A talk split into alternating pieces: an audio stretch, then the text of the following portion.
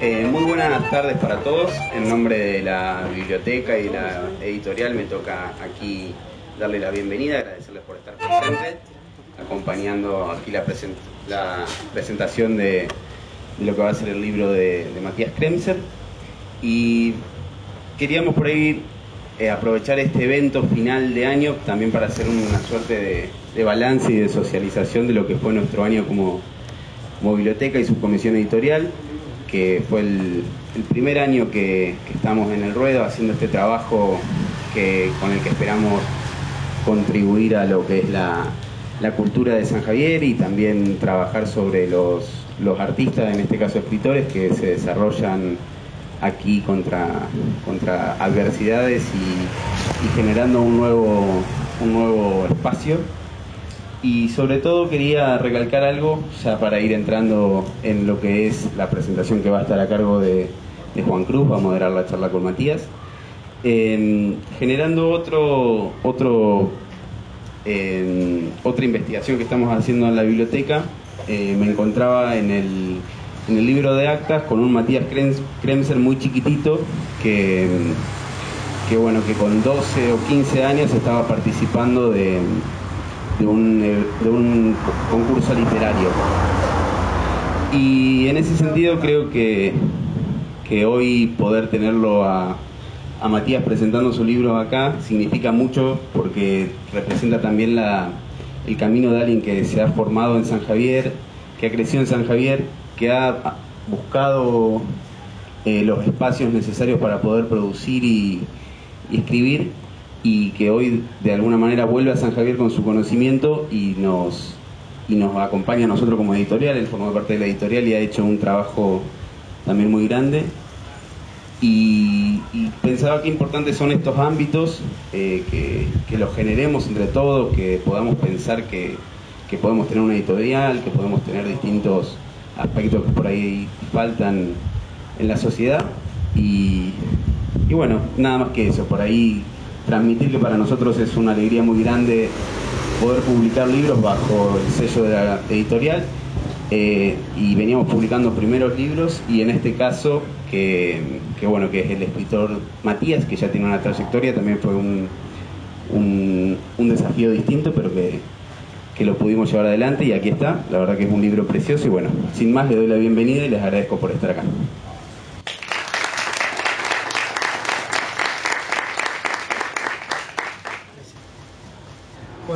noches. Eh, voy a tomar asiento primero. Eh, los saludo, mi nombre es Juan. Eh, con ustedes Matías, el autor.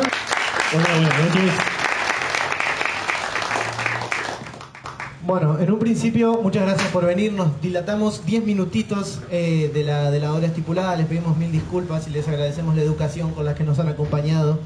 bueno, un evento feliz. Estamos presentando Huellas de Tierra de Matías Krenzer Matías, eh, Augusto estuvo hablando un poco a propósito de tu trayectoria, a propósito de esa foto que vimos en un concurso de escritura donde había un Matías muy joven. La cara era, yo no sabía si eras vos o tu hermano, pero, pero bueno, eh, una trayectoria que te ha acompañado eh, y que te ha permitido llegar hasta hoy. lo hablaba con vos hace unos días a través de la edición del libro y concluía eh, que por ahora este libro representa el momento más alto de tu carrera, un, punto, una cumbre en el que estás produciendo un libro, primero de un tamaño realmente, realmente considerable, segundo de una complejidad y de un compromiso eh, haciendo un libro que se, está completamente ambientado en San Javier.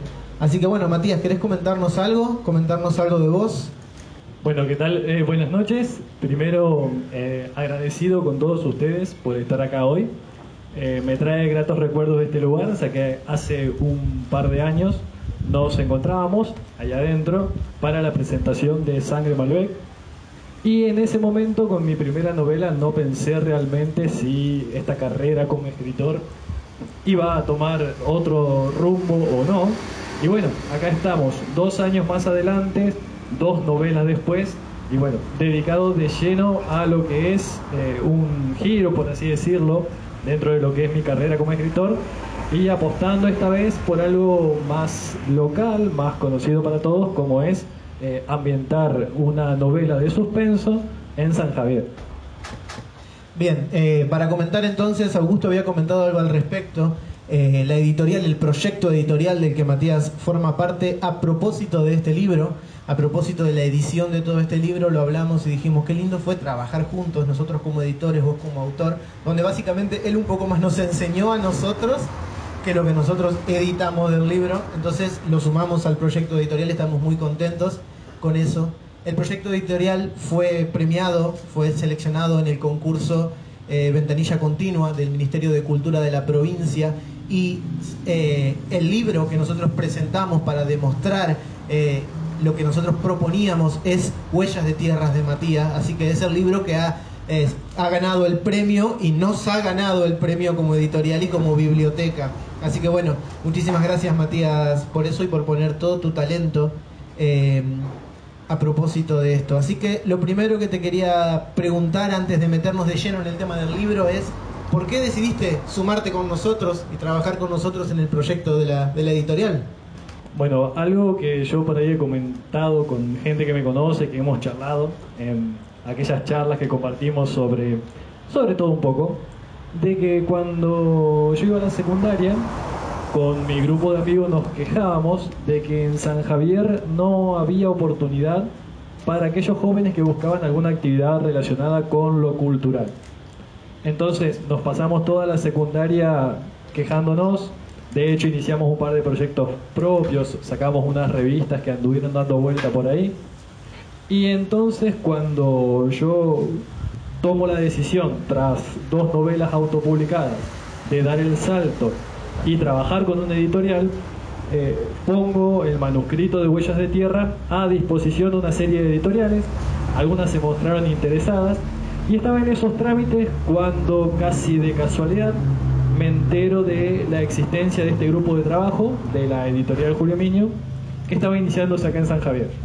Entonces yo pensé que en lugar de encargar un proyecto con una editorial de otro lado, ¿por qué no apostar por aquello en lo que tanto me había quejado durante mis años de adolescencia, que es la falta de oportunidades en San Javier para el enorme talento que hay, que uno cuando empieza a buscar se da cuenta que realmente hay mucha gente que le puede aportar mucho a la cultura en San Javier. Entonces decidí enfocarme en el trabajo con este editorial. Los chicos muy amablemente me invitaron a sumarme, a formar parte, y creo que la concreción material de esa alianza, por así decirlo, entre el escritor que buscaba un espacio donde publicar y la editorial que estaba comenzando, eh, el producto definitivo es esta novela que ustedes ven acá. Bien, eh, a propósito de, Huellas de Tierra, entonces este libro tan hermoso, eh, primero que nada destacar que el proyecto de la editorial nació por sanjavierinos y para sanjavierinos. Entonces destacar de nuevo lo que hacemos en todas las presentaciones de los trabajos. Este va a ser el tercer libro que está, que está presentando la editorial. Es remarcarle a las personas que se acerquen con sus proyectos, que estamos con todas las puertas abiertas, que siempre buscamos la oportunidad de financiarlo. Nosotros tenemos una rica trayectoria de escritores y de poetas que lamentablemente siempre ha publicado el que ha tenido la posibilidad económica y hoy nosotros podemos cambiar eso y podemos eh, ayudar económicamente a los autores para publicar y ayudarlos con la, con la comercialización y con la presentación de los libros. Así que en ese sentido, eh, destacar eso antes de meternos de lleno en Huellas de Tierra. Matías, Huellas de Tierra. Comenzamos a hablar directamente del libro que nos ha unido a todos hoy aquí. Eh, un libro, esto es una opinión personal, obviamente, pero es para mí un hito en la tradición literaria sanjavierina. Se han hecho muchos trabajos literarios, incluso de mayor tamaño que estos, pero bien, San Javier ha producido autores de poesía, ha producido autores de novela, y ha producido autores de novela histórica o de poesía histórica o de investigaciones eh, históricas. Es la primera vez que tenemos en nuestra historia una, un libro de suspenso policial ambientado en San Javier. Toda la trama de la historia ocurre acá. Y eso, primero que es muy valiente porque estás vendiéndole el mundo de tu libro al mundo de tu libro y eso es, es directamente que el universo en el que vos escribiste juzgue a la hora de entregar ese libro, entonces es un trabajo muy, muy valiente de parte de Matías. Y segundo, que es realmente histórico porque nunca habíamos tenido la oportunidad de ver novelados y ficcionados a los actores de nuestra comunidad en un libro que transcurre en la modernidad, en un libro que transcurre en el San Javier de ahora. Y eso es valorable porque es algo cercano para todos nosotros, que lo vivimos y lo, y lo transitamos día a día. Así que antes de meternos de lleno, ¿te parece si compartimos el prólogo del libro? Perfecto, léelo vos. Ok. Huellas de tierra, de Matías Kremser. Prólogo. No hay nada peor que la muerte. Solía decirle a Victoria, su padre, cada vez que se despedía de camino a su rutina de diálisis. 300 kilómetros de ida y vuelta hasta el hospital, en la capital de la provincia, tres veces por semana. Ella se recuerda como una niña asustada, aferrada a todo tipo de creencias, rogando que su padre regresara a salvo. Pero su padre un día murió y Victoria creció. Ahora es una mujer decidida, que está de pie bajo una fina y gélida llovizna a la vera del río. Sus botas están completamente embarradas y un mechón de cabello negro le escurre el agua de la cabeza sobre una de las mejillas, ayudándole a ocultar las lágrimas. Sostiene la pistola reglamentaria con ambas manos, con el pulso completamente firme y la mira puesta en la cabeza de un niño de 10 años. Lo siento, papá, pero estabas equivocado.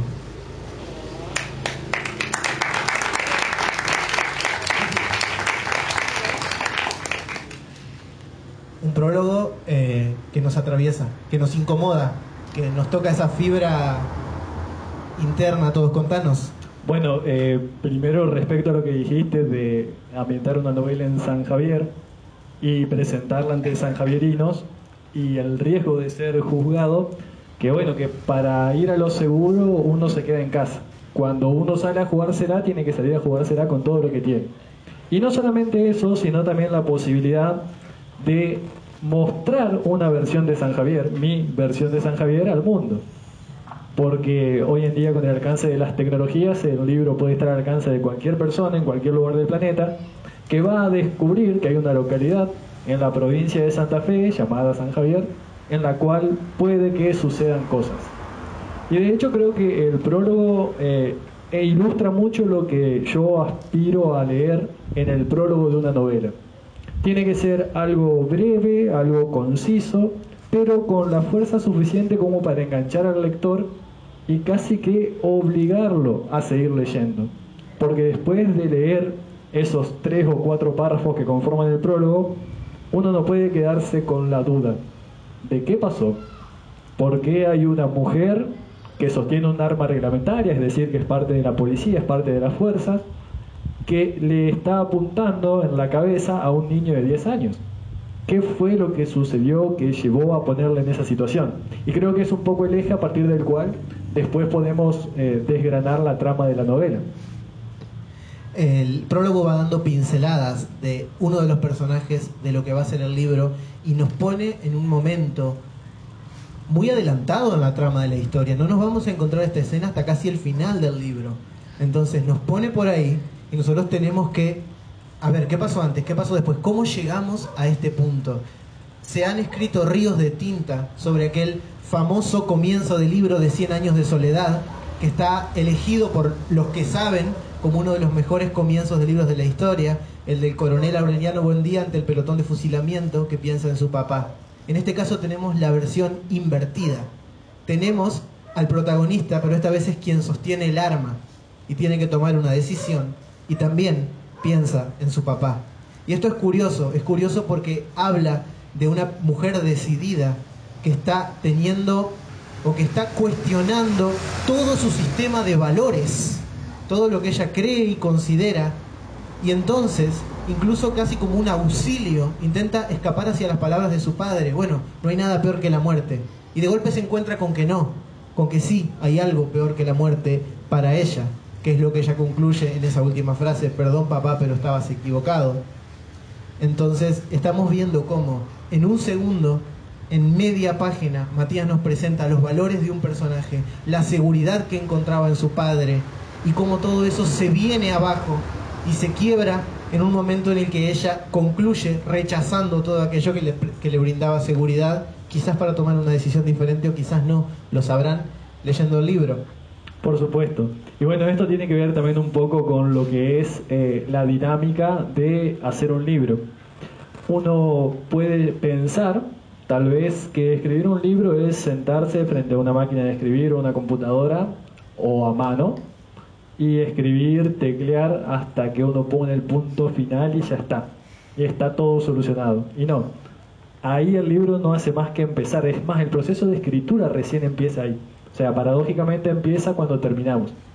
Porque dar con, en este caso el ejemplo es el prólogo, pero dar con, con una frase justa, con, con un párrafo justo, con el desarrollo necesario, que no sea demasiado extenso ni demasiado breve, es todo un proceso de lectura, eh, reescritura, borrado, corrección, es tal vez tener las piezas ensambladas, desordenarlas, volverlas a ordenar, cambiarlas de lugar y tratar de que todo ello conlleve, desde el prólogo, desde esa primera página que uno lee, hasta el final del libro, en algo que resulte atrapante, que resulte atractivo.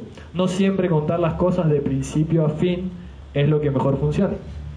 Correcto. Eh, ambientás un libro en San Javier, sos San Javierino has participado mucho de la labor literaria de San Javier, de los grupos de escritura, de los talleres. Tomás esta decisión y la pregunta es, ¿este va a ser el cuarto libro que publicás? ¿Estabas preparándote para hoy, para este día? ¿Todos esos libros fueron un camino seguiste ensayando hasta llegar a hoy? Ya vamos a hablar más adelante de las diferencias con tus trabajos anteriores, pero se nota claramente en la lectura del texto una madurez como autor en la forma de presentarnos las cosas, de acercarnos, en algunos juegos interesantes que ya vamos a mencionar más adelante. ¿Estabas ensayando habilidades para presentar el que hoy me atreví a opinar que es el punto más alto por ahora de tu trayectoria? Yo creo que más que ensayando o preparando un libro en especial, la actividad de la escritura sobre todo lo que tiene que ver con la escritura de ficción, que es tan libre, tan poco sujeta a reglas, tiene que ver más con un aprendizaje constante y que cada libro que va pasando va dejando enseñanzas para los libros que vendrán. Es cierto que uno a partir de la práctica mejora un montón de cosas, porque yo siempre utilizo generalmente, ya que me gusta el fútbol, pongo el fútbol como ejemplo un futbolista puede ser muy bueno por naturaleza, pero si se entrena todos los días y practica en doble turno mañana y tarde, va a terminar siendo aún mejor. Puede terminar de pulir aquel talento que tiene para darle la forma que realmente quiere. Entonces, de esa manera, yo no sé si es que estaba esperando o buscando un punto de madurez para lanzar huellas de tierra, pero creo que es el momento justo en el que cae. Tras lo que había sido un par de libros de historia, donde no hubo aparición de la ficción por ningún lado, con Sangre Malbec y No te ocultes bajo la lluvia, yo siento que hubo un proceso de escritura muy similar al de Huellas de Tierra, pero que la forma y el resultado final son diferentes. Y eso tiene que ver no tanto con una preparación especial para este libro, sino con todo el camino que va recorriendo el autor. Hablando del camino que va recorriendo el autor, entonces, tenés o se notan muchas influencias en este libro. Eh, se nota claramente cómo podés dar pinceladas de San Javierino. Vamos a hablar también más adelante de los personajes y de su construcción. Pero ahora vamos a hablar de eso, de tu trayectoria, de tus influencias. Yo te había preguntado hace unos días a propósito de la influencia, me dijiste una, una reflexión muy interesante que te la voy a pedir para, para cerrar esta charla. Pero primero hablemos de una mujer policía. Es algo que en tu contexto familiar te resulta muy cercano. No sos un improvisado hablando a propósito de eso. ¿Qué nos puedes contar? Eh, ya que vos querés dejar la reflexión para el final, yo la tomo desde el principio para poder partir desde ahí de la, de la explicación. Eh, planteaba esto de que lo que tiene que ver con las influencias o las inspiraciones, todo aquello que mueva al escritor. Eh, yo le decía a Juan que no lo veo como algo compartimentado. O sea, tal vez en algunas ramas, por ejemplo en la poesía, yo miro la luna y bueno, eso me inspira, escribo una poesía. Pero creo que el trabajo del novelista, al ser tan arduo, tan largo, la influencia de uno es el todo. Es decir, hay una suma de cosas que van conformando la influencia y la inspiración del autor. El lugar donde creció, la vida que vivió, los libros que lee, las películas que mira, la música que le gusta. Y hay un todo, ¿sí? imposible de compartimentar, que es lo que le da forma a esa musa, a esa inspiración, a esa formación. Y que creo que es lo que termina pasando después eh, a la hora de escribir la novela. Que incluso uno, o en mi caso, se va fijando en obras anteriores que ha escrito para ver, bueno, esto me salió bien, lo puedo repetir. Si lo repito, corro el riesgo de que la gente pueda ir adivinando el final. Si no lo voy a repetir, ¿qué cosas les voy a cambiar? ¿Qué cosas voy a tomar? ¿Qué herramientas me sirvieron? ¿Qué herramientas no? Y yo creo que entonces todo lo que es la influencia es un todo generalizado. Es cierto, eh, yo he tenido dentro de mi familia gente policía, ¿sí? De hecho, casi todos mis padres paternos, por ejemplo, han estado en la fuerza. Pero eso dista un poco, tal vez, de la ficción que después se plasma en el papel. Y les explico por qué. Eh, yo he ido cuando era más chico, por ejemplo, un par de veces a, buscar a mi padre al trabajo, como hacen la mayoría de los chicos, ¿sí? Y si yo tuviese que narrar literalmente lo que yo he visto dentro de una comisaría, ustedes a la tercera página cierran el libro aburridos y se duermen. Porque la realidad, si bien muchas veces supera la ficción, hay realidades cotidianas que no sirven para darle la emoción y el ritmo a la escritura. Entonces a mí eh, tener conocimiento cercano, por así decirlo, a una institución como es la policía o a una institución como es la escuela donde trabajo, me sirve para tomar determinados elementos, para anclar esa ficción en algunos puntos de la realidad. Pero que después todo lo que esté ficcionado sea fiel a la realidad, y ahí yo creo que eso sería cometer un error, porque, insisto, en el 99% del desarrollo diario de estas instituciones suelen ser aburridos. Correcto. Bien, estábamos hablando de las instituciones, entonces. ¿Has podido, si bien no narrar al detalle el funcionamiento de la policía, por ejemplo, claramente absorber elementos del contexto que te van a servir después para plasmar de manera realista en la, en la novela el, el, espacio que están ocupando, las relaciones, la forma de hablarse, la forma de pararse y otros elementos que son de una observación muy, minucio, muy minuciosa que has hecho. Eh, a propósito de las instituciones, en el libro vamos a ver a algo, actores muy fuertes de la realidad sanjavierina que son las instituciones. Las instituciones, comentaba yo hace poco en la presentación de un proyecto anterior, que hicimos con la editorial, alinean las voluntades de muchos de nuestros ciudadanos, siendo el caso del el fútbol, por ejemplo, tenemos fútbol en San Javier, tenemos el club de fútbol, la gente que es fanática del club de fútbol, ay, suspenderles el partido. Todos los jugadores y todos los miembros del club están automáticamente indignados por una cosa que afectó a una institución. Entonces alinean las voluntades de muchísimos de los ciudadanos. Lográs plasmar eso en este libro. Lográs demostrar la interrelación entre instituciones. Lográs demostrar cómo funcionan de manera realista en San Javier. Hay un punto del libro, no voy a adelantar nada, en el que hay que llevar adelante un procedimiento, en el que la persona a cargo dice, para, para, no lo lleves así porque la familia se va a ofender. Es muy sanjavierino eso. ¿Cómo que no lo lleves así porque la familia se va a ofender? Es un procedimiento. Andá y preguntale. No, porque la familia se va a ofender. Vos, vos no sos pariente. Bueno, anda a preguntar mejor, así casual. Y es un, una forma de resolver una situación tensa en el libro que ocurre y puede ocurrir completamente en nuestra comunidad.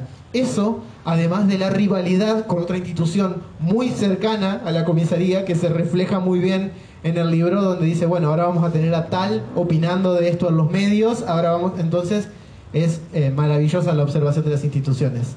Eh, creo también que, parte del trabajo del escritor, así como tiene que ser eh, un gran lector y muy buen observador para poder plasmar este tipo de detalles, creo que es clave el reconocer que hay una línea delgada que separa lo que es la realidad de la ficción. Y el deber del escritor, o en el caso de producciones que tratan de asemejarse a la realidad, tiene que ser aprender a caminar con un pie de cada lado de la línea. Es decir, tener una realidad a la cual anclarse para que la ficción no se vaya por las ramas y para que no se vuelva demasiado ficticio. Y la ficción tampoco tiene que volverse una narración de la realidad. Porque primero, como dijimos hace un rato, sería aburrido y seguro porque se perderían un montón de elementos de los cuales la ficción se nutre. Entonces es interesante poder hacer ese juego, hacer ese balanceo sobre la línea que divide la realidad y la ficción dándole elementos a la ficción para que la persona que está leyendo el libro llegue a preguntarse si realmente lo que sucede en la ficción podría suceder en la realidad. En el tipo de novelas que a mí me gusta leer y que busco escribir, lo que trato de lograr es eso, que vos creas como posible aquello que estás leyendo. Bien, eh, voy a hacer un pequeño inciso para aclararle a, los presentes. En cualquier momento que ustedes quieran hacer una acotación, una participación, o un comentario o una pregunta, pueden levantar la mano y nosotros vamos a detenernos y a, y a responder. Eh, vamos a generar un espacio después para preguntas, pero para no estar eh, con, con, la idea y que esperen y que se les pierdan, pueden preguntarla cuando sea. la idea era un poco que esto sea una conversación y no tanto una exposición catedrática. Correcto.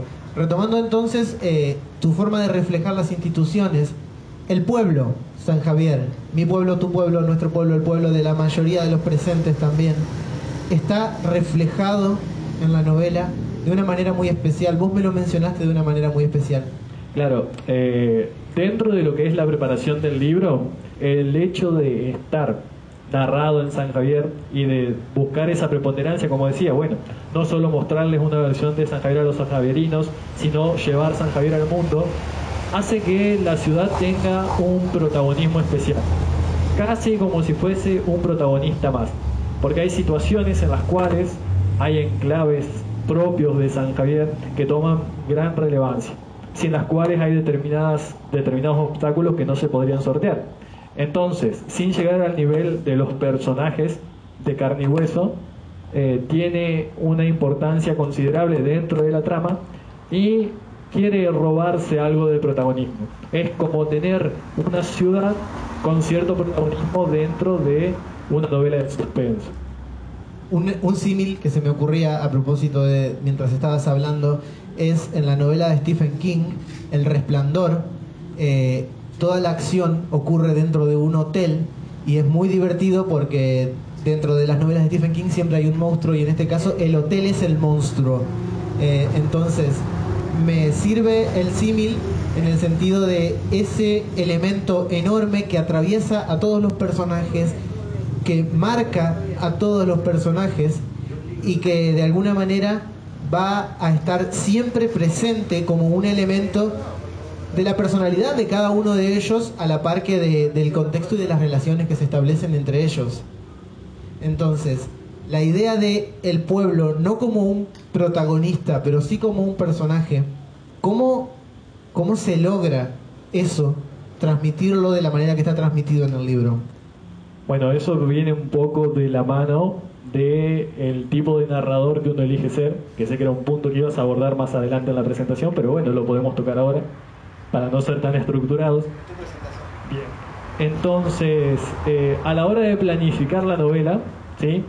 dentro de lo que llamaremos los arquetipos del escritor de Juan, él me hablaba de tres tipos de, escritores.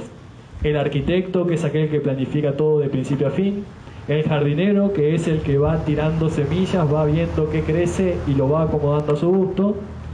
Y el científico loco, que directamente mete todos los elementos en una bolsa y bueno, mira a ver qué sale de ahí adentro. Yo creo que en esta escala de Juan, podríamos decir que me inclino más por el primero de ellos, es decir, por el arquitecto. A mí me gusta tener un borrador en papel generalmente, donde voy uniendo con flechitas y con ítems toda la trama de la novela por completo. Antes de empezar a escribirla incluso yo tengo todo desarrollado. El problema es que a veces experimentamos también con eso. Es decir, tomo algunas partes que estaban en un lugar y las pongo en otro, o las voy sacando según me parece. Y ahí es donde yo descubrí que en el diagrama de novela que había hecho había como un protagonismo de San Javier que me llamaba la atención, ya que no nombrado directamente, pero sí aparecía en un montón de lugares, en un montón de momentos clave, lo que me podía llevar a mí a pensar en esta idea de jugar la carta de la ciudad protagonista. Entonces no fue algo que estuvo en la idea original, sino que fue algo que fue apareciendo durante el proceso de escritura. Bien. A propósito entonces de la representación de San Javier, inevitablemente la representación viene a través de tus experiencias, a través de tus herramientas, o es un puntapié inicial para, para concluir la representación que vas a hacer del pueblo en el libro. Yo creo que tiene que ver con un poco de las dos cosas porque está la idea en un principio, desde el momento en que me pongo a pensar, bueno, tengo esta historia para contar. Bueno, ¿dónde la cuento? En Sangre Malbec conté una historia en Mendoza en la década del 90. En No te ocultes bajo la lluvia puse como contexto Rosario y me fui más atrás en el tiempo, la década del 80. Entonces dije, bueno, no, esta historia que tengo la puedo contar en San Javier. Y no solo que la puedo contar en San Javier, sino que la puedo contar en la actualidad. Entonces ahí fue como la suma de cosas que a mí me llevó a pensar. Por un lado, eh, tengo ya quizás el ejercicio como para animarme a mostrarle a la gente mi versión de San Javier. Y por otro lado, aprovechar, ya que conozco también la ciudad después de haber vivido tantos años acá, y utilizar hasta los pequeños detalles cotidianos como parte de ese protagonista en silencio que es la ciudad. Bien, eh, claramente además permea eh, el libro lo vamos a encontrar lleno de frases que todos los sanjaverinos usamos todo el tiempo. Los vamos a encontrar con expresiones que son muy nuestras, con paisajes que son también muy nuestros. Y acaba novelando y haciendo también un acto de, si no de afecto, de reconocimiento a San Javier como contexto.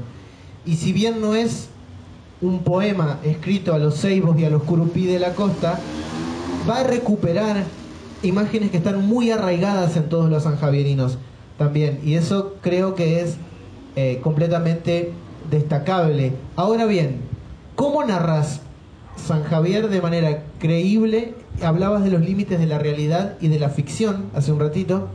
Entonces quería retomarte a propósito de ahí. Tenés que caminar el pueblo con nosotros, para nosotros, a través de los ojos de los diferentes personajes del, libro ¿Cómo te desenvolves entre la realidad y la ficción para narrarlo? Eh, yo creo que lo primero a tener en cuenta es una cuestión de cuidado. Porque, por ejemplo, esto no sucede en el libro, pero lo pongo como ejemplo para que se note la diferencia. Si yo en este momento hablo, ¿sí? de cierto cura párroco al cual le gustan mucho los discursos y le gusta entrometerse en temas de actualidad y de política, no hace falta que de nombre y apellido y la mayoría ya se va a imaginar de quién estoy hablando. Entonces, si yo creo un personaje así, la gente no va a pensar en el personaje que cree, va a pensar en esa persona con nombre y apellido. Por eso tal vez sería un error hablar tan abiertamente de estereotipos de personajes tan marcados. En, por otro lado, eh, uno no elige la voz con la que narra, ¿sí? porque todo lo que nosotros hacemos día a día va conformando lo que es nuestro universo, ¿sí? la manera en la que hablamos, las costumbres que tenemos, las comidas que comemos. Entonces todo eso forma parte de lo que uno describe. Uno puede prestar mayor o menor atención a unos detalles o a otros. Puede imaginar que un personaje tiene determinada personalidad o tiene otra. También los personajes mismos, a medida que avanza la trama, se van convirtiendo o acentúan sus virtudes o sus defectos y de esa manera van conformando todo lo que es el universo ficticio, anclado, por supuesto, en la realidad, porque si yo les digo que hay una presentación de un libro en San Javier un 30 de diciembre y estamos todos abrigados, pierde un poco de vigor también en la realidad. ¿sí? Porque lo normal sería que en San Javier un 30 de diciembre haga mucho calor y mucha humedad. ¿Qué ocurre, Matías, cuando pierde rigor la realidad? ¿Qué ocurre cuando traicionas como autor la credibilidad? Y cuando uno traiciona la credibilidad deja también de ser creíble. Porque yo te puedo vender hermosamente un libro y que vos vayas entusiasmado a leerlo y que cuando lo leas te encuentres con que no solo no es lo que esperabas, sino que encima no tenés ninguna referencia de la cual partir. Entonces no vas a poder leer el libro porque te va a resultar tedioso, ajeno. Hay un punto, hay una especie de pacto tácito, secreto y silencioso entre cada uno de los lectores y su autor, o el autor que están leyendo, que es el pacto de la credibilidad. El lector va a olvidarse de cómo funciona el mundo por un ratito para creer lo que el autor le está contando. Es un paso, es un pacto que cada uno de ustedes y nosotros tomamos con un autor sin saberlo cada vez que comenzamos a leer un libro. El autor, a través del desarrollo de la historia, va a ir poco a poco recompensando esa sesión de credibilidad que le hacemos, esa concesión de credibilidad que le hacemos con una buena historia, donde nosotros nos olvidamos que en realidad conocemos esto y el autor lo narra así, nosotros le creemos y él nos da una buena historia. Ahora bien, cuando el autor comienza poco a poco a traicionar ese pacto, y el autor comienza poco a poco a decirnos que un 30 de diciembre hace frío y a cosas que no tienen ni pies ni cabezas para el lector, ese pacto se va traicionando al punto que el lector deja de entregarle al autor la credibilidad. Y es entonces, generalmente, cuando los libros se cierran inacabados y los, y los dejamos para nunca volver. Cuando un autor no ha respetado y no ha recompensado la credibilidad que le cedemos. ¿Te has encontrado pensando en esto? Creo que es la base fundacional a la hora de escribir el ver de qué manera uno lo puede volver creíble dentro de la ficción. Perfecto. Hablabas hace un ratito de la voz del narrador. Hablabas de cómo la voz del narrador atraviesa la representación que haces del contexto. En este caso quiero establecer una diferencia con otro de tus libros previos, Sangre Malbec.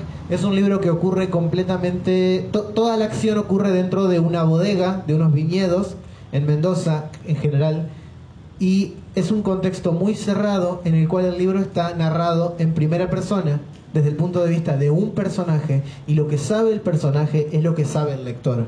Y eso funciona porque es muy tenso, porque hay mucha ansiedad en torno a eso, porque tiene algunos puntos de tensión psicológica si se quiere. Y entonces al estar en primera persona y estar el lector tan perdido como el personaje, nos permite sentirnos asfixiados, ansiosos, asustados, tensos, a la par que el personaje. Huellas de Tierra está en tercera persona. El autor se desliga de la voz del personaje para narrarnos desde un punto de vista casi omnisciente, si se quiere, toda la acción que está ocurriendo. Ya no es la voz de Victoria, a pesar de lo, o, tomamos como ejemplo el prólogo. Victoria, nosotros la vemos ahora, no es que estamos dentro de la cabeza de Victoria. Y eso nos permite a nosotros, primero, conectar con muchos más personajes y segundo, tener una visión del todo, que Sangre Malbec, por ejemplo, hábilmente, no nos, que es una cosa oportuna, pero no nos permitía. Bueno, creo que eh, Huellas de Tierra, eh, además de la narración esta en tercera persona, va a permitir que en lugar de estar en la cabeza y en la voz de un solo personaje, podamos meter, meternos en la cabeza de todos. Porque de hecho nosotros a lo largo del libro no vamos a ver solamente qué acciones llevaron adelante, cómo se comportaron, sino que además vamos a tener líneas donde vamos a poder entrar directamente en su cabeza y conocer sus pensamientos. Hay muchas líneas en las cuales los personajes no solamente leemos aquello que están diciendo, sino que también vamos a poder leer aquello que están pensando. Y de la mano con esta escritura, también tomó forma dentro de mí el cambiar el tiempo verbal en el cual el libro está narrado. En las novelas anteriores, tanto en Sangre Malbec como en No te ocultes bajo la lluvia, el tiempo utilizado era pasado, ¿sí? O sea, nosotros leíamos una historia no solo que estaba ambientada en tiempo pasado, sino donde las acciones ya habían ocurrido. Tomé la decisión de escribir Huellas de Tierra en tiempo presente porque es algo que le permite al lector jugar un poco más con el libro. ¿Por qué? Cuando nosotros estamos leyendo un libro narrado en pasado, ¿sí? aunque la acción esté transcurriendo en el presente, pero los verbos están conjugados en pasado, nos da la sensación de que estamos leyendo algo que ya ha terminado. Es decir, una anécdota, algo que alguien nos contó. Nosotros sabemos que el libro está ahí y como está en tiempo pasado, lo que empezó en ese libro ya terminó. En este caso, la apuesta en Huellas de Tierra por el presente es jugar en la cabeza del lector con que la acción va transcurriendo a medida que el lector lee. Es decir, nosotros no vamos a leer que Victoria fue y abrió una puerta. Nosotros vamos a leer Victoria va y abre la puerta. Y ese cambio de tiempo verbal es todo un cambio en la dinámica de la lectura. No estamos leyendo algo que sucedió, estamos leyendo algo que va existiendo a medida justamente de que nos metemos en la lectura. Una historia que se va revelando a medida que el lector la va leyendo y va existiendo a medida que el lector la va leyendo. A propósito de tus personajes, tenemos varios de ellos, tenemos varias escenas en las que estamos en la mente de varios de ellos, con, en opinión personal, mano maestra, nos dejas bien en claro muchos de las de los elementos que componen la personalidad de, estos personajes para que nosotros entendamos perfectamente cómo funcionan, cómo piensan, qué priorizan, qué no priorizan, por qué son así. Eh, hay un momento en el que escuchamos personajes hablando sobre otro personaje que nos permiten entender cómo el mundo ve a esta persona y entender cómo esa persona se ve a sí misma y sin embargo los otros piensan que es un lo que sea. Eh, es muy hábil de tu parte y bueno, quería que nos cuentes un poco cómo construiste estos personajes tan bien marcados. Primero que espero que cuando lean el libro les guste tanto como les gustó a Juan. Después, eh, creo que el trabajo con los personajes es un poco el trabajo de un padre que da ciertas licencias. Es decir, el personaje tiene que crecer por sí mismo yo desarrollo un arquetipo, una forma de personalidad, unas características físicas, y después ese personaje es libre para hacer lo que, según su esquema de pensamiento, más convenga a ese momento. Ahora, el personaje tampoco es completamente libre, porque hay veces en que las características del personaje, su forma de pensamiento, lo podrían llevar a hacer algo, y si el lector está muy familiarizado con el personaje, puede anticiparse incluso. Bueno, fulano de tal en este momento va a optar por tal cosa. Y creo que ahí es saber dónde elegir los momentos para hacer que el personaje actúe en contra de sus instintos. Ahora, no tiene que ser una actuación en contra de sus instintos por mero capricho. Es decir, la persona que es mala que de repente, de golpe y porrazo, decidió que iba a ser buena. No, tiene que haber una justificación detrás de eso. Porque estarías traicionando el pacto con el lector. Exactamente. Entonces, los personajes son libres de hacer lo que les parezca dentro del esquema que el escritor crea para cada uno, pero no son absolutamente libres. Si van a hacer algo que no se corresponde, tienen que tener cómo justificarlo.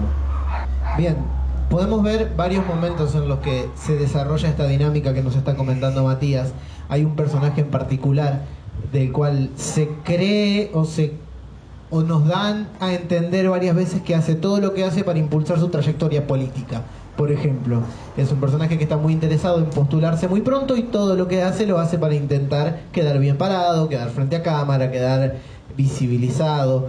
Por el otro lado tenemos un personaje que le dice a otro, no, no, anda vos porque vos haces las cosas bien. Entonces nos encontramos con esa construcción de motivaciones en las que esa persona a la que le dijeron, anda porque vos haces las cosas bien, tiene que tomar una decisión que no sería la que iría con su naturaleza y encontrarnos con el debate interno que tiene esta persona, olvidándonos de esto, volvamos al prólogo, a lo que estábamos hablando. En el prólogo rápidamente Matías nos presenta a Victoria, nos presenta elementos de su personalidad, nos presenta que su pulso es firme, que su postura es firme, ella está decidida y en ningún momento la vemos dudando. De hecho, caen lágrimas por sus ojos, un poco porque sabe lo que tiene que hacer. Entonces, en ese punto y en ese momento nos encontramos en un conflicto de valores muy interesante. Eh, estuvimos hablando a, propósito del conflicto de valores. Que tiene que ver también con la motivación propia de los personajes eh, más allá de la intención del escritor. Porque a mí me pasa, por ejemplo, que bueno, soy un gran lector de novelas de suspenso, policiales, de misterio, y jamás leí una novela romántica en mi vida ni la leería. Ahora bien, eh, el motor principal de, de estos personajes creo yo que están anclados en torno a un valor universal y a su contraparte que tiene que ver con esto del amor-odio. De hecho, es una novela de suspenso, una novela de misterio, una novela incluso policial, pero donde el amor está presente y en diversas formas, porque actúa como motor. El amor de pareja, el amor romántico, el amor de padre e hijo, madre e hijo, el amor por una causa, el amor a un ideal, y la contraparte en partes iguales, el odio. El odio de pareja, el odio de madre e hijo, el odio a una causa. Que ambos funcionan como el combustible en definitiva que va a guiar la acción de los personajes. El amor al trabajo es algo que Sobre todo. está, está- es muy notorio en, el, en, en la novela principalmente. Mi opinión personal a propósito de todo lo que estamos hablando es que cada vez que tocamos un tema es una pincelada de nuestra comunidad que va dando Matías. Eh, nosotros, primero como argentinos, somos muy intensos todos y segundo como, como sanjavierinos nos gusta tomar parte de lo que ocurre en nuestra comunidad. Nos gusta, si bien por ahí no nos gusta hacernos escuchar, nos gusta comentarlo, comentarlo con amigos, con compañeros de trabajo, comentar lo que sentimos, lo que vemos. Somos gente charlatana por naturaleza y si alguien se me ofende, bueno, está bien, es su derecho. Pero de todas maneras es algo que nosotros podemos encontrar. Acá se comenta. Ocurre algo y se comenta. Se escarcha el pasto y se comenta. Eh, amanece a las 4 de la mañana y se comenta. Y estás en el supermercado y te dicen, che, hoy amaneció a las 4. Ah, sí, y hay toda una conversación de 20 minutos entre dos personas de cómo amaneció a las 4 y el tiempo loco. Y, bueno, entonces, esto que Matías nos está representando, o nos está comentando, se ve representado eh, a lo largo de todo el libro. Y yo quiero remarcarlo porque es lo que realmente hace la diferencia entre cualquier otro libro que podamos leer y que quizás mucha gente lo encuentre delicioso y disfrutable, para nosotros va a ser especial leerlo, por todos estos elementos que yo estoy comentando. Y si yo en este momento les digo que a Juan le gusta conversar, ustedes no me van a creer. Pero yo lo conozco y no le gusta tanto hablar, ahora nomás le sale. Otra cosa por ahí para comentar, además del libro y de todas estas cosas que comenta Juan, que es algo que me ha pasado con libros anteriores donde yo no suelo hacer mención y lo paso por alto, y me lo han remarcado, es el tema de la acción. Porque en el libro pasan muchas cosas. Y uno por ahí piensa en una novela de suspenso, en una novela de misterio, sin tanta acción, pero la verdad es que a lo largo de Huellas de Tierra hay un montón de acción y que creo que otra de las cosas que va a ser rica, tal vez para los lectores que conocen San Javier, es ver cómo están pasando cosas que tal vez ven en el cine o en una serie en Netflix que están pasando a la vuelta de su casa o en la plaza o en la costanera, en lugares que les resultan cotidianos. ¿Hay algún tipo de inspiración en algún hecho real en la trama de la historia? Dentro de la trama de la historia se van a encontrar con pequeños fragmentos que son eh, literalmente extraídos de la vida real. A medida que lo lean los van a ir encontrando. Son fragmentos, así como pinceladas que van sucediendo, eh, no inspirados en la vida real, sino directamente tomados de la vida real, que sirven para poner como ejemplo que por más inverosímil o increíble que uno crea que puede ser una situación, en algún momento se puede volver realidad. Tal vez en la primera lectura uno va a pensar, eh, esto acá es imposible que haya sucedido. Pero yo en el final les aclaro en una nota de autor que pueden buscar dicha ocurrencia como una noticia y la van a encontrar. Porque muchas veces hay un montón de elementos de la realidad que la primera vez que uno toma conocimiento le parecen inverosímiles. Correcto. Hablamos un poco de el desarrollo del libro, hablamos un poco de el proceso de la creación de los personajes, de cómo han ido demostrando sus elementos. Hablaste de mi- mis tres tipos de escritores, el arquitecto, el jardinero y el científico loco. Te reconociste a vos mismo, te definiste a vos mismo como un arquitecto a medias o un arquitecto al inicio de tu proyecto. Así que te voy a, te voy a preguntar entonces a propósito de cómo ha sido el, ¿Cómo es en general para vos el trayecto de escribir una obra? Vos tenés todo planeado, vos lo preparás y todo. Y cuando la obra empieza a crecer, ¿te gusta ponerle límites o te gusta dejar que te lleve por sus derroteros? Yo creo que desde que empecé a escribir, incluso desde cuando era un poco más chico, que por ahí me aventuraba con algún cuento o algún texto suelto, una de las primeras preguntas de la persona era, ¿y vos cómo haces para escribir? ¿Qué, ¿Dónde te sentás? ¿Cómo, ¿Cómo es ese proceso de escritura? ¿Tenés un lugar especial en tu casa? Eh, ¿Lo haces en algún momento determinado? Y la verdad es que no. Primero, a medida que, fui avanzando en lo que sería el mundo laboral, he descubierto que las personas adultas tienen cada vez menos tiempo libre. Lo cual es todo un problema para alguien que piensa en escribir una novela de 80.000 palabras. Entonces, muchas veces las condiciones de la escritura no son las ideales o las soñadas o las que se imagina uno cuando se imagina un escritor creando. Uno escribe en el rato que le queda libre. Por eso también es que la escritura se vuelve un poco un ejercicio. Y por eso es tan importante la reescritura. Porque muchas veces en la primera vez que escribo un párrafo es un párrafo con oraciones de tres o cuatro renglones en las cuales puse 47 veces la palabra había. Y eso es una distracción de él no estar con todos los sentidos puestos en la escritura. Yo creo que es mucho más difícil y mucho más tedioso y mucho más largo, pero a la vez se disfruta mucho más el momento de la reescritura que el de la escritura inicial. Y con respecto a lo de dejar crecer la historia, eso también es algo que se evalúa mucho en la reescritura. Porque tengo un capítulo con una escena terminada. Y de repente, cuando voy a empezar el capítulo que sigue, digo, no, para, a esa escena le puede faltar algo. Y le agrego algo. Otra vez pienso, no, eso sobró. Entonces se le quita algo. Y si bien como marcamos hoy con los tipos de autor, me gusta tener todo planificado, al menos para saber qué ruta seguir. Hay mucho de, llamémoslo, improvisación controlada en el momento del desarrollo de los capítulos. Sí puedo decirte que la novela, por ejemplo, va a tener 90 capítulos y termina a lo mejor teniendo 70 o teniendo 150. Eso tal vez no es lo más importante, pero sí tener un punto de partida y un punto de llegada. Bien, Entonces la intención va a estar permeando toda la, todo el trayecto de escritura a pesar de que vaya creciendo de manera un poco más salvaje, ¿no? Bien. Entonces, en un principio estaría al final de lo que más o menos tenía preparado para conversar con vos. No sé si nos te quedó algo en el tintero. Algo más que quieras comentar o si alguien tiene algo que quiera preguntarle a Matías. Aprovechamos si hay alguien que quiera hacer alguna pregunta que levante la mano y Juan se calla un ratito así los escuchamos. Igual la gente está de tu lado, Juan. Es que, es que soy sorprendentemente simpático. Eh, bien, entonces, en un principio, Matías, felicitaciones por Huellas de Tierra.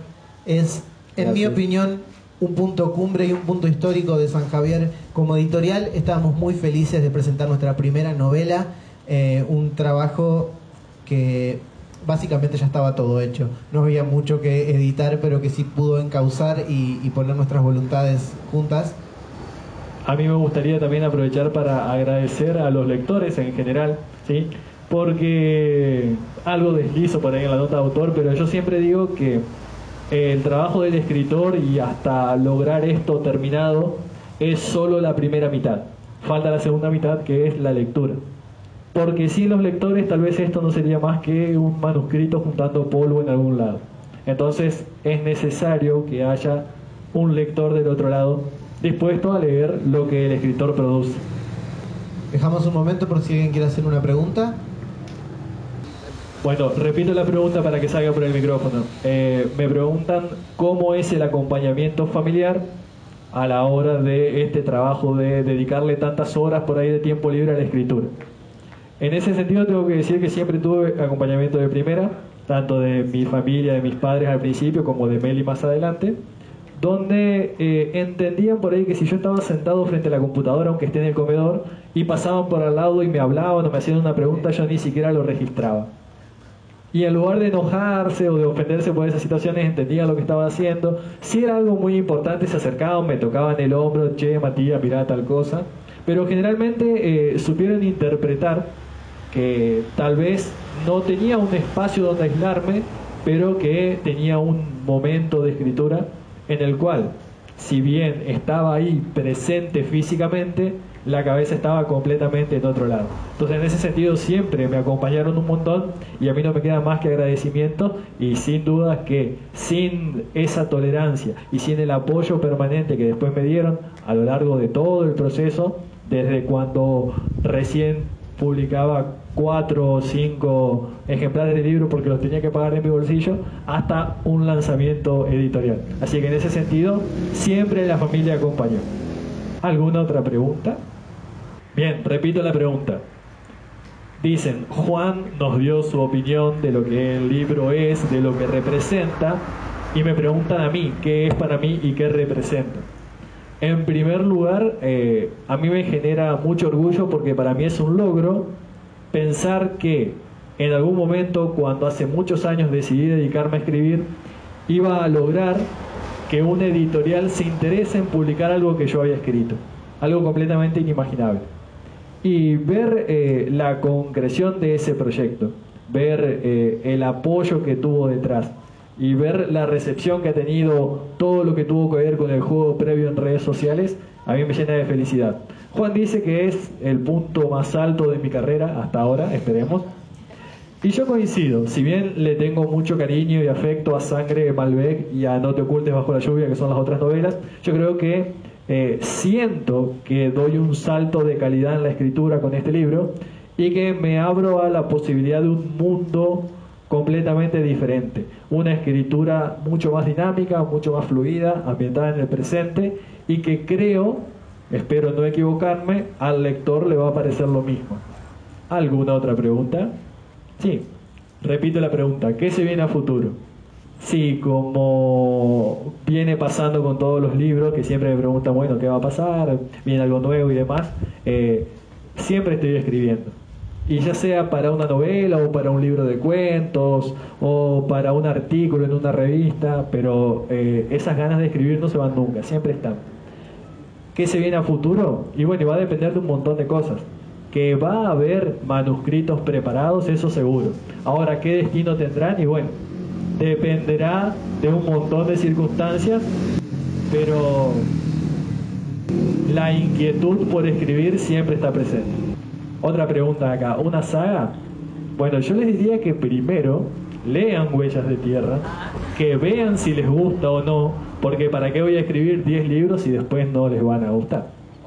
Aunque yo le tengo fe, no sé si tanta como Juan, pero sí, un montón, creo que a medida que ustedes lean y sobre todo una vez que terminen de leerlo, van a tener una respuesta un poco más concreta.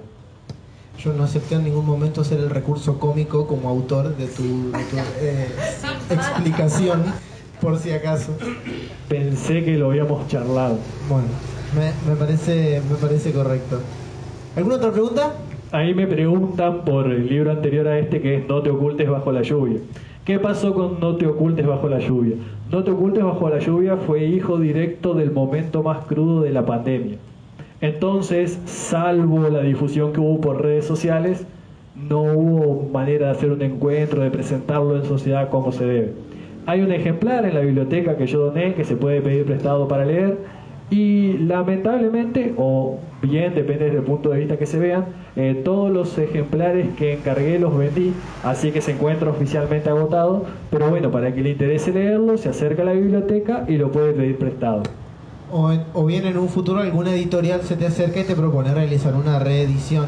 Claro. Que también sería un camino. Vamos a hablar con la gente de la editorial Julio Miño a ver qué se puede hacer al respecto. Bien, como parte del grupo editorial, eh, la verdad que el premio fue una inyección de, de aire fresco. Estábamos económicamente en un momento muy, muy justo Em, estábamos... Como todo en la Argentina, ¿no? Sí, estábamos intentando... Es, este es un proyecto que nació de la nada, que lo propusimos algunos de los miembros de la, de la comisión directiva de la, de la Biblioteca Julio Miño, Augusto Bode, Luciano Bode y yo. Em, y después reclutamos a, a, Matías, que fue el primero que se, que se unió, después su hermana Ángeles y después Adriana Burela, que está por ahí también que se sumó al proyecto editorial. Todos alineamos nuestros talentos para trabajar en esto, pero ninguno de nosotros tiene la posibilidad de hacer una gran inversión. Y es un proyecto que nosotros llevamos adelante sin fines de lucro. Nosotros eh, eh, leemos muchísimas páginas, editamos, gestionamos, y nosotros no ganamos con esto.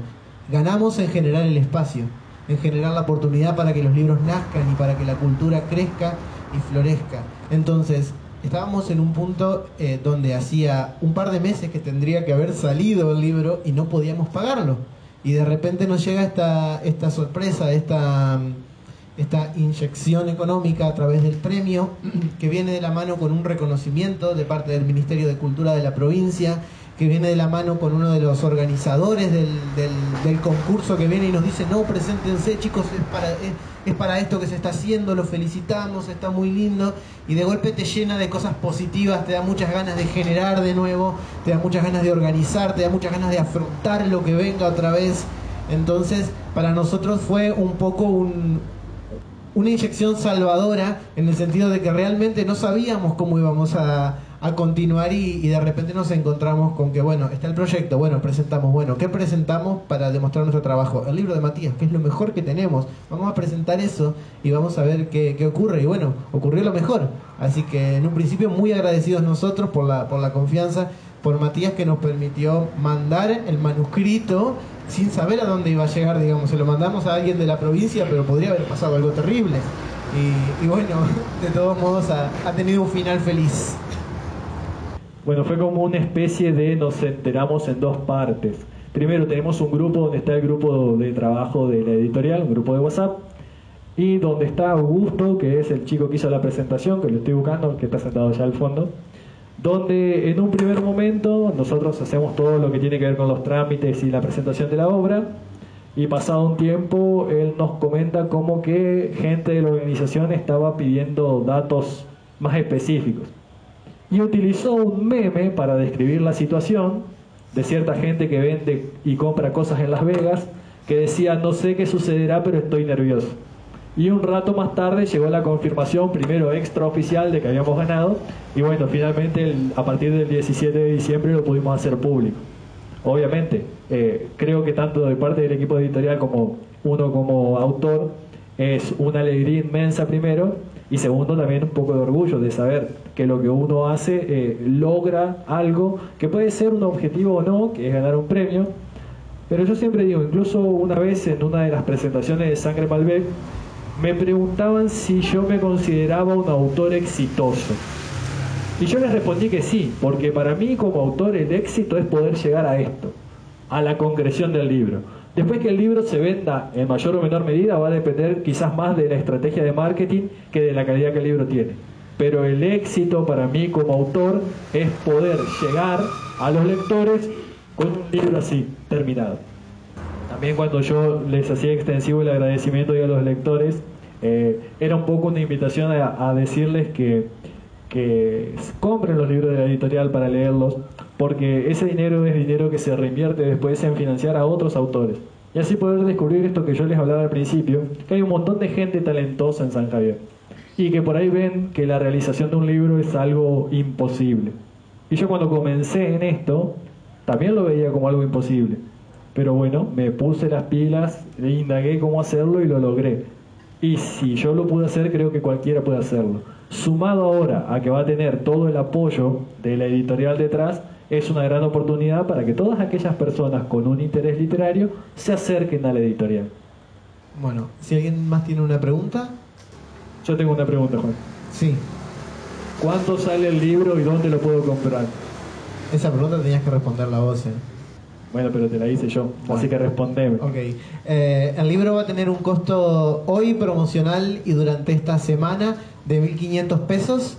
Se va a poder adquirir en la Biblioteca Popular Julio Miño eh, y si no se va a poder eh, solicitar a, través de redes sociales, de las redes de la Biblioteca Popular Julio Miño o de la editorial Julio Miño, pueden buscarnos en Instagram y en Facebook, nosotros ahí respondemos cualquier tipo de duda, acercamos el libro donde haya que acercarlo, lo enviamos a donde haya que enviarlo y por lo general estamos, estamos a disposición.